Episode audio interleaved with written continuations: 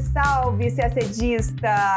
Começa agora mais um resumo de notícias IDEG. E nesta edição a gente conta os principais fatos que viraram notícia entre os dias 1 e 6 de abril. Aqui vai um teaser. A fronteira da Rússia com países membros da OTAN dobrou nesta semana com a formalização da adesão da Finlândia à aliança militar.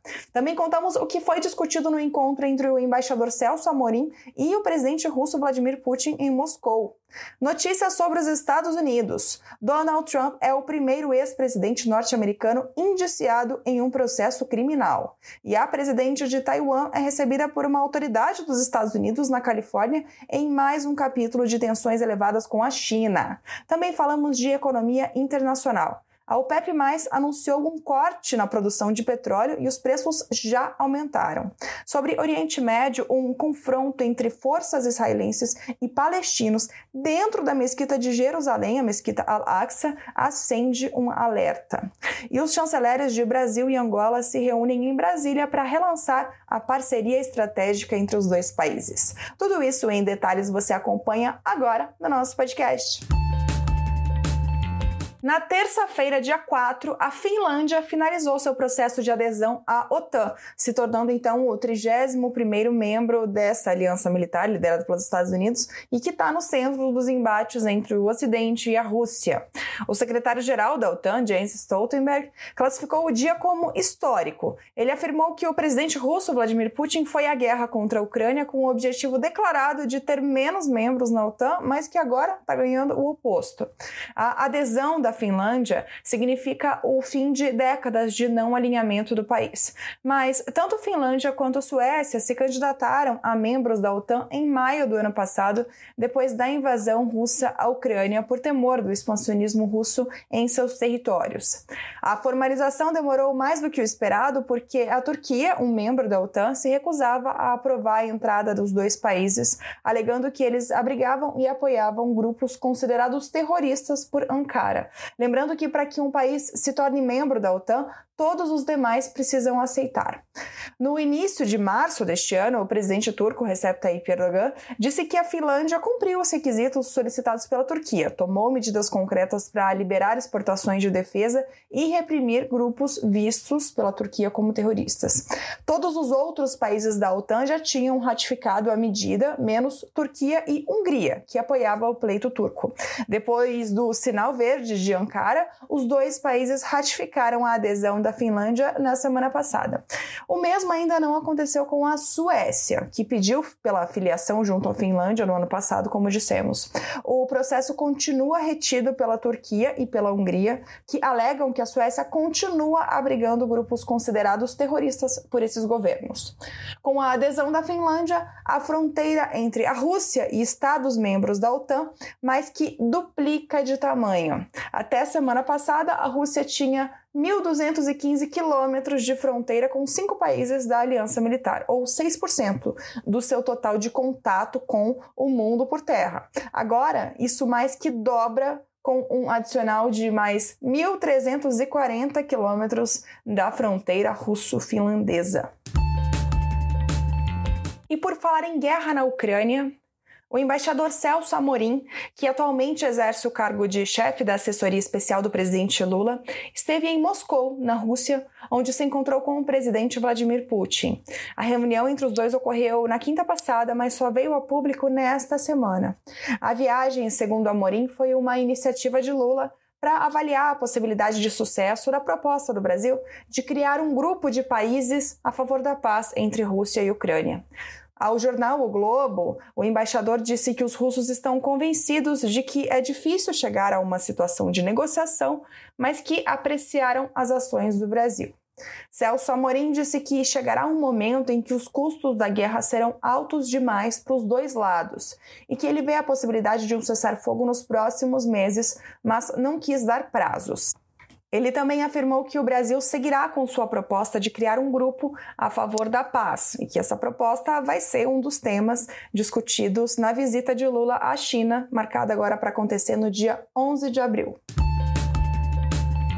Falamos agora de Estados Unidos. O ex-presidente norte-americano Donald Trump se declarou inocente depois de ser acusado pela Corte de Nova York de 34 crimes, incluindo falsificação de registros comerciais para ocultar delito. Ele é então o primeiro ex-presidente dos Estados Unidos a se tornar réu por uma acusação criminal.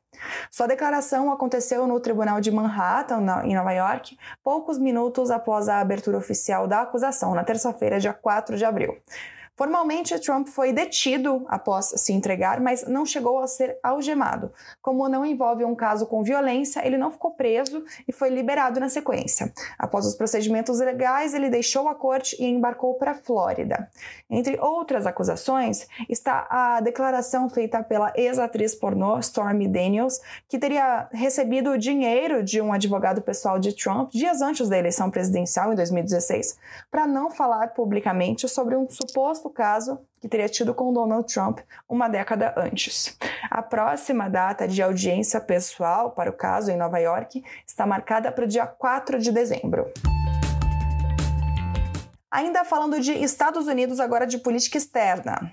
Na quarta-feira, dia 5, o republicano Kevin McCarthy, presidente da Câmara de Representantes dos Estados Unidos, recebeu a presidente de Taiwan, Tsai Ing-wen, na Califórnia.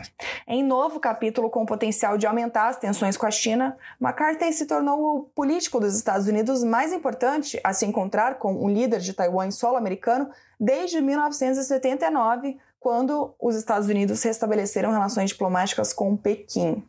O regime chinês descreveu o encontro como provocação e prometeu uma resposta resoluta, enquanto o congressista republicano minimizou ameaças ao dizer que Tsai Ing-wen está de passagem em uma viagem formal e privada. Os líderes não anunciaram acordos políticos ou econômicos no encontro. Para a presidente taiwanesa, o objetivo do encontro foi transmitir a mensagem de que Taipei tem respaldo internacional. Como a maior parte da comunidade internacional, os Estados Unidos não mantêm laços formais com Taiwan. Pequim, sob o princípio de uma só China, não aceita que nenhum país tenha relações diplomáticas com a China, a República Democrática da China, e com Taiwan ao mesmo tempo. Falamos agora de economia mundial. A Organização dos Países Exportadores de Petróleo e seus aliados, a OPEP+, decidiu reduzir a produção de petróleo para forçar um aumento no preço no mercado internacional e conseguiu. Na segunda, já no dia 3, o dia seguinte ao anúncio, o preço do barril do petróleo WTI, negociado em Nova York, teve a maior alta em um ano. E o contrato futuro do petróleo do tipo Brent, que é referência mundial, também teve alta de 6%. Os nove países da OPEP e os aliados, como a Rússia, anunciaram no domingo que vão cortar conjuntamente mais de um milhão de barris de petróleo de maio até o fim do ano. O grupo, que produz metade do petróleo do mundo só se reuniria em julho para decidir sobre a produção, mas antecipou a decisão. O Ministério da Energia da Arábia Saudita, maior exportador de petróleo do mundo, explicou que essa foi uma medida de precaução para ajudar a estabilizar o mercado. Em outubro, a organização já tinha anunciado uma redução de 2 milhões de barris por dia. Na época, o presidente dos Estados Unidos, Joe Biden, prometeu que a Arábia Saudita sofreria consequências. Com os preços do petróleo subindo, a inflação pode permanecer alta por mais tempo no mundo todo, aumentando a pressão sobre os bancos centrais, que, segundo analistas, precisarão estender ou fortalecer seus ciclos de alta nas taxas de juros. Agora, um pouco de Oriente Médio. Em um intervalo de apenas 24 horas, Forças de Israel invadiram duas vezes a mesquita de Al-Aqsa, em Jerusalém, e prenderam centenas de palestinos muçulmanos. O primeiro confronto, que foi o maior, ocorreu na madrugada de quarta-feira, dia 5. Segundo o governo de Israel, jovens palestinos entraram com fogos de artifício, pedaços de pau e pedras na mesquita, o que motivou a ação da polícia. Ao menos 350 pessoas foram presas nesse primeiro confronto. 37 palestinos palestinos e dois policiais ficaram feridos. Em resposta, o movimento Hamas disparou foguetes da faixa de Gaza em direção ao território de Israel. Na sequência, a Força Aérea Israelense realizou ataques pontuais contra o enclave palestino e ainda o, as forças de Israel fizeram uma segunda operação na mesquita na quinta-feira. Os confrontos coincidem com as celebrações do Ramadã muçulmano e da Páscoa judaica, em um clima de grande tensão entre israelenses e palestinos desde o início do ano. A violência já provocou quase 110 mortes desde janeiro deste ano e foi retomada no fim de semana passado, após uma calma relativa que era observada desde o início do Ramadã, em 23 de março. Ataques israelenses ao complexo da mesquita em maio de 2021, vale lembrar, levaram a uma guerra de 11 dias entre Israel e o Hamas. Mas as tensões desta semana não parecem ir na mesma direção de um confronto. Os disparos de foguete e ataques aéreos foram contidos em algumas trocas e os líderes dos dois lados deram indicações de que não estavam buscando uma escalada militar.